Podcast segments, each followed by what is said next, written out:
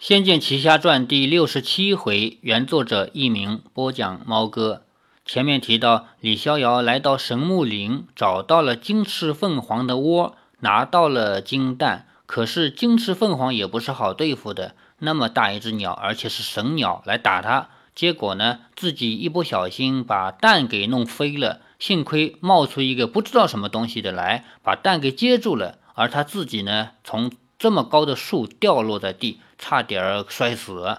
等到他醒来的时候，他隐隐约约中感觉到赵灵儿在救他。实际上呢，是阿奴，另外一个苗女。他们都会同一个武功，叫还魂咒。这也让李逍遥给产生了一点错觉。所以呢，他一惊喜之下就把阿奴给抱在怀里。结果阿奴就很生气，说：“你们好心救你，你却轻薄人家。你们汉族的男人个个这么下流。”还是死了干净。他声音虽然严厉，却带着几丝甜意，令李逍遥在愧欠中感到一丝旖旎。也在此时，他才从摔伤的昏沉中完全的清醒，看清面前的少女相貌。不知为何，给李逍遥一种莫名的熟悉之感。她娇小的身上穿着青色的丝织的苗族服装。那张年幼娇丽的面孔突然间唤醒了李逍遥的回忆。这名少女正是他前往仙灵岛时遇见的小苗女。啊，是你！李逍遥一下子整个人都吓醒了。当初他被这名小苗女整得半死不活，还差点死在他手上。此时心有余悸，不禁后退了几步，有些戒备地看着他。那小苗女嫣然一笑，玩弄着头发，说：“我只是说说，你以为我真的会让你死啊？” 嘿嘿。李逍遥勉强一笑，说：“这个嘛，你那头古神叫什么名字？我还真是忘了，所以你不用杀我了吧？”这里就提到前面的一个设定：李逍遥在去仙灵岛的路上，因为跟这个丫头之间互相也不熟，还互相恶作恶为难对方。结果呢，小苗女因为她不会水嘛，被李逍遥这么一吓呢，吓得三魂六魄、三魂七魄都差点给跑了。然后呢，就喊出自己体内养的这只蛊出来吸他自己的血，这样一吸呢，他就魂魄就能归位。但是在喊的过程中，这个自己养的蛊被李逍遥知道叫什么名字了。按照这里面的设定。一旦有别人知道你养的蛊叫什么名字，那就完蛋了。他只要喊这个蛊的名字，哪怕在千里之外，人家只要喊他，你就倒霉，蛊会吃了你自己。所以呢，他觉得必须得杀了李逍遥。但是幸亏他呢，当时精气不足，没能杀得了。现在李逍遥的意思就是，我已经忘了你那蛊叫什么名字了，反正我也不可能再害你了，你没必要杀我了吧。小苗女瞄了他一眼，说：“我要杀你，你早就不知死了多少遍了。”李逍遥一言之间也听不出这一句话背后的意思。他起了身，抱起地上的金蛋，嫣然一笑，便要离去。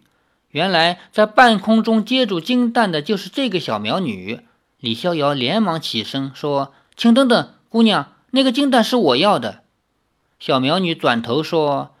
这是我们族人守护圣兽生的蛋，你说要就要啊，我偏不给，我得用它救人，就算是圣兽也只能冒犯了。小苗女说：“你连自己的命差点都没了，还救人呢？”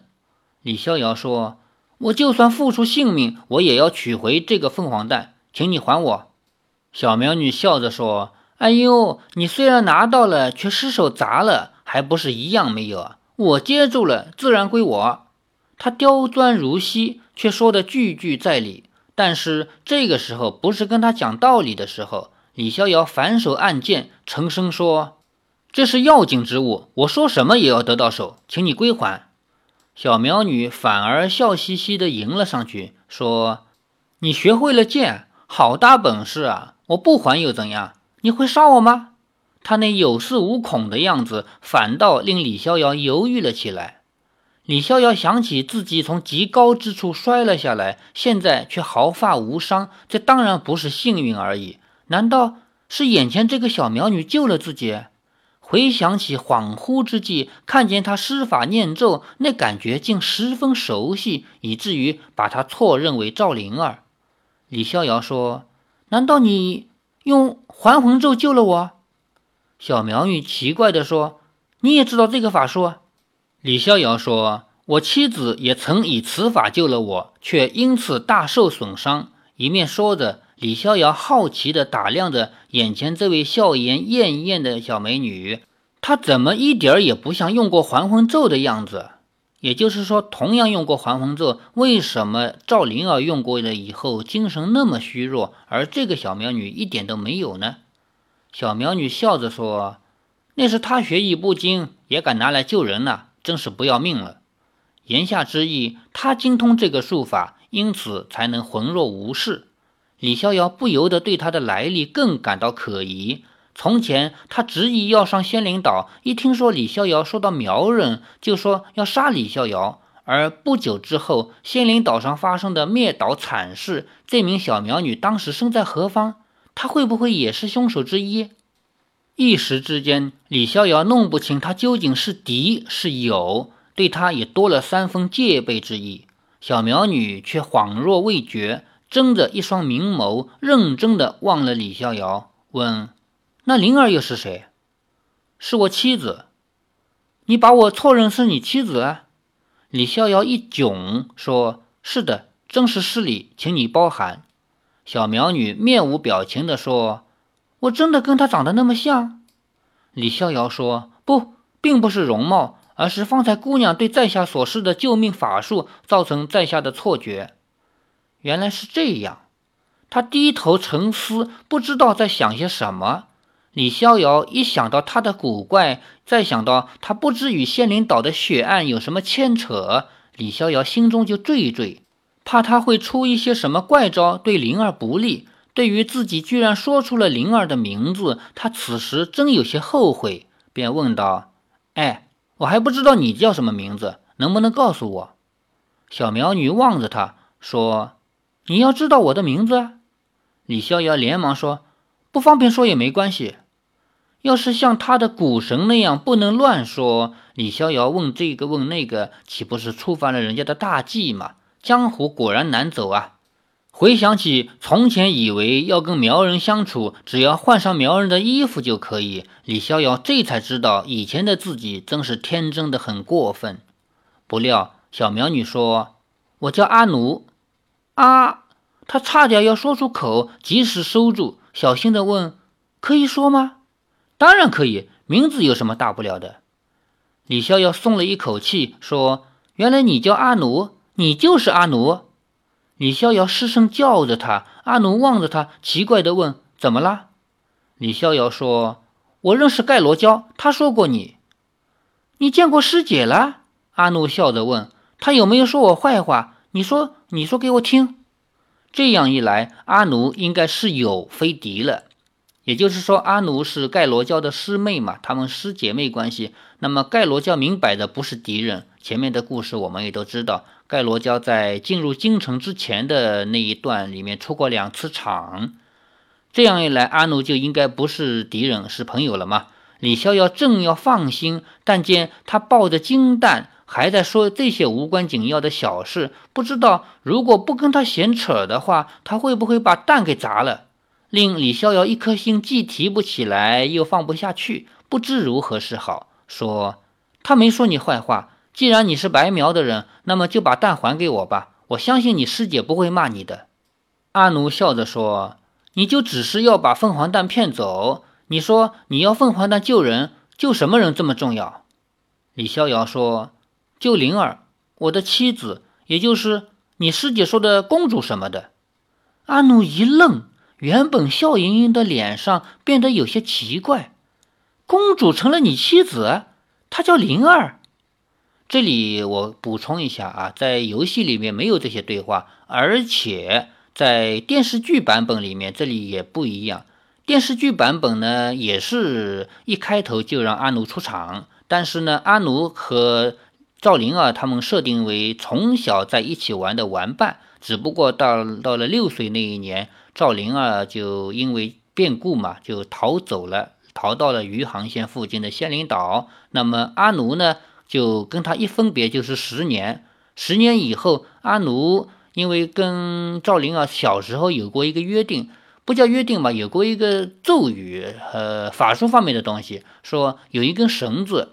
这根绳子一头绑在阿奴的无名指上，另外一头绑在赵灵儿的无名指上，然后这根绳子就消失了。虽然消失，但是从此不管隔多少千山万水，只要其中一个人摇动这根手指，另外一个人就会感应。那么到了十年以后，因为仙灵岛发生了惨案嘛，所以赵灵儿就把阿奴给召唤出来了。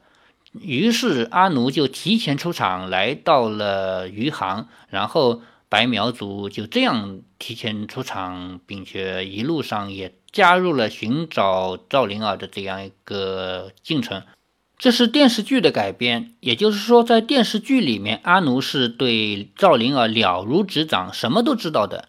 那么在游戏里面并没有这一块设定，阿奴呢也只是知道有女娲后人这回事，并不了解到赵灵儿。而这部小说同样是跟游戏一样的设定，说阿奴这个时候才说啊，你的公主居然成了你的妻子，她叫灵儿。李逍遥点了点头，叹道：“她已经怀有身孕，却因故受了重伤。”我一定要凤凰蛋壳和火麒麟角来救他们母子的性命。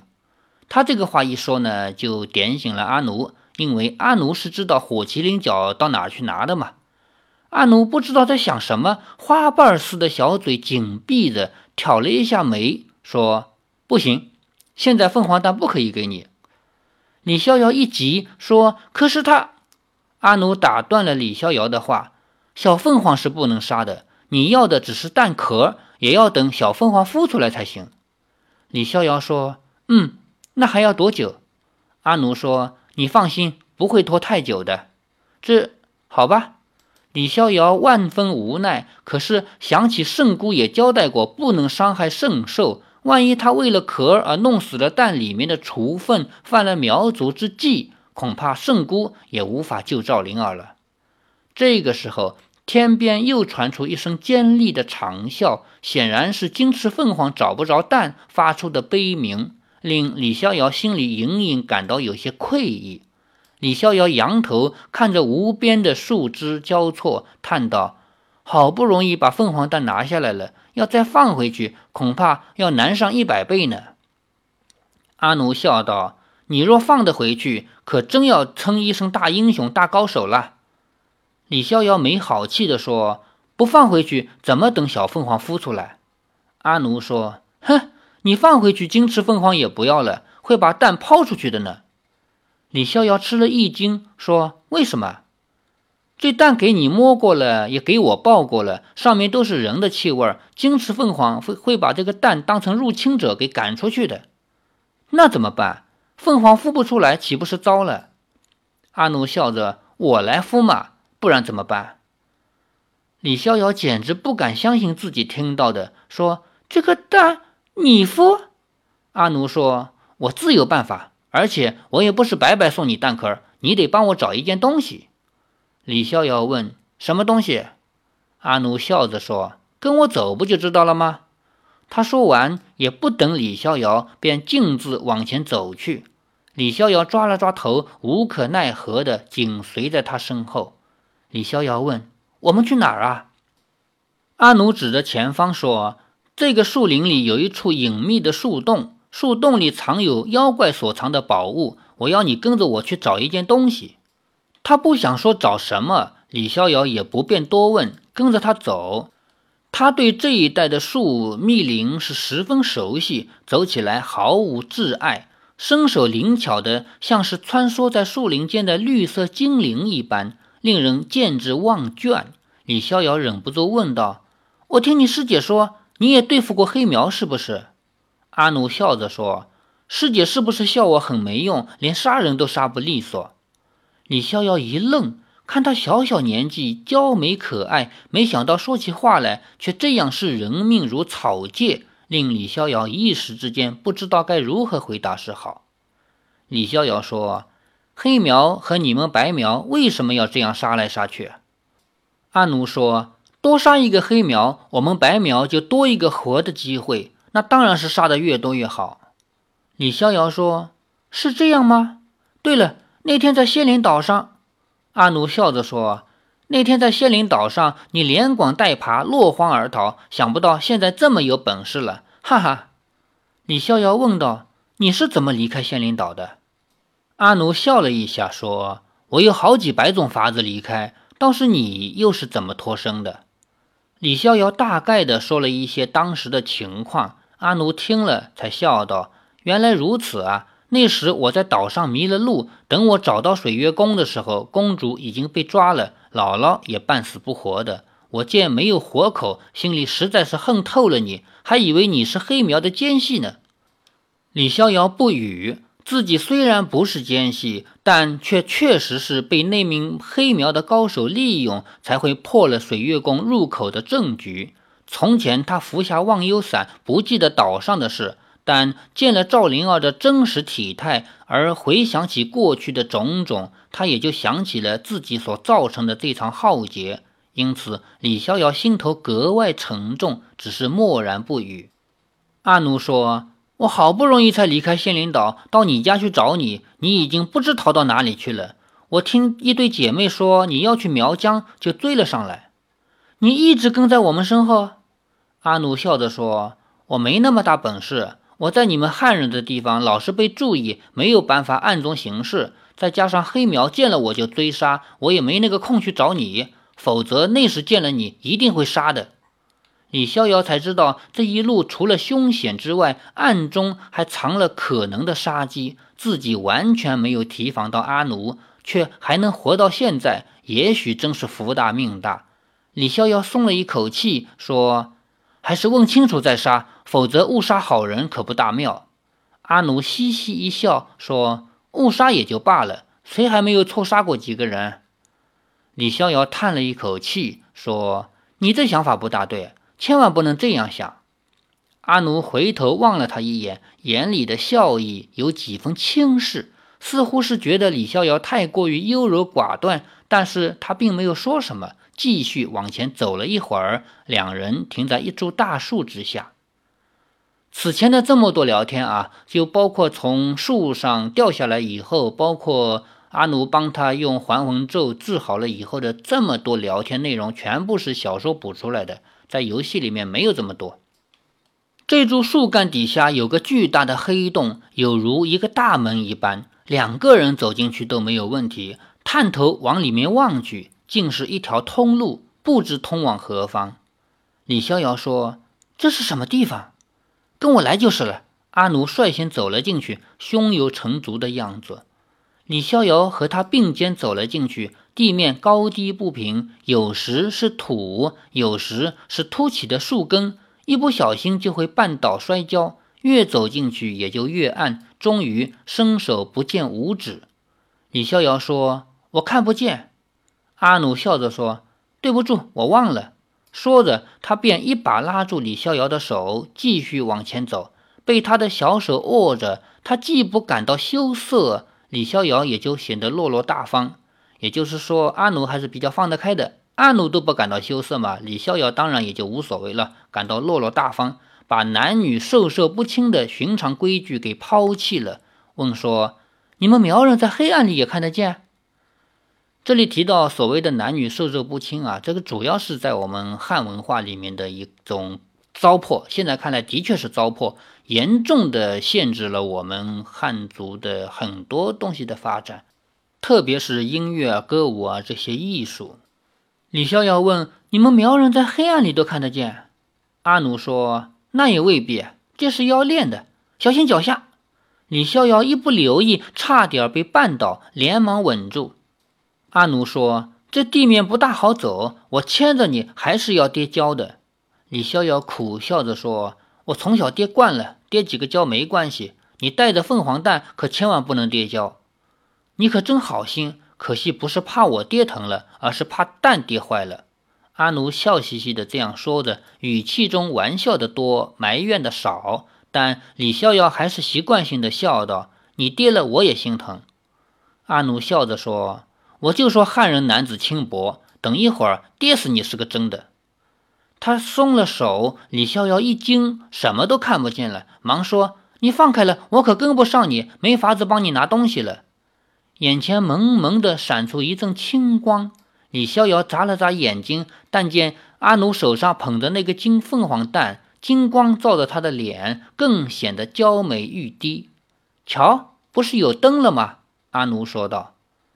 凤凰蛋壳发出的金光原来如此灿烂，还能隐约照出身边的物事，果然是一件奇珍。李逍遥却带着几分忧虑地说：“可是，万一不小心把蛋摔破了？”阿奴说：“所以咱们要小心一些捧，走慢一点没关系，跟我来。”看来也只能如此了。阿奴捧着凤凰蛋，小心翼翼地走在前面。李逍遥张望着四周。这通路全是木纹，不知道多深多长，散发出浓烈的木香。也就是说，走在树洞里面，边上全是木头。这片神木林底下交错盘结的树根绵延不尽，一般人若是走了进来，只怕会在里边迷路，困死于此地。阿奴停下脚步，说：“你瞧，前方已经没有路，而是一个洞穴，陈列着几只箱子。”其中一只装饰的特别华丽，堆放在中央。阿奴毫不犹豫地走向那最华丽的箱子，轻易地打开了它。原本兴奋的、微微发红的脸上，突然转为失望之情。阿奴恨恨地说：“可恶！昨天明明看见它放在里面的，怎么是空的？”李逍遥感到有一点不大对劲儿，忙问：“你说谁把东西放在里面？这个洞穴是有人的？”阿奴理所当然地说：“是啊，昨天我潜进来过一次，确定东西就在里面。可惜那个魔头太厉害，我斗不过。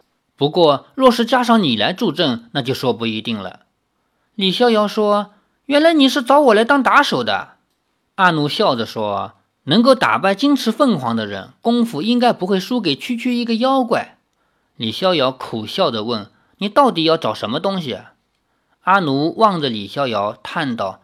罢了，告诉你无妨。我在找水灵珠。水灵珠？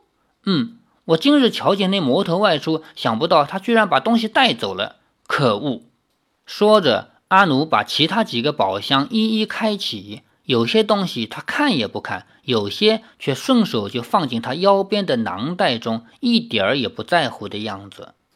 阿奴呢是到这个树洞里来找水灵珠的，因为阿奴他作为苗族人嘛，他知道五颗灵珠的故事。但实际上，阿奴之前看到的那个也不是水灵珠。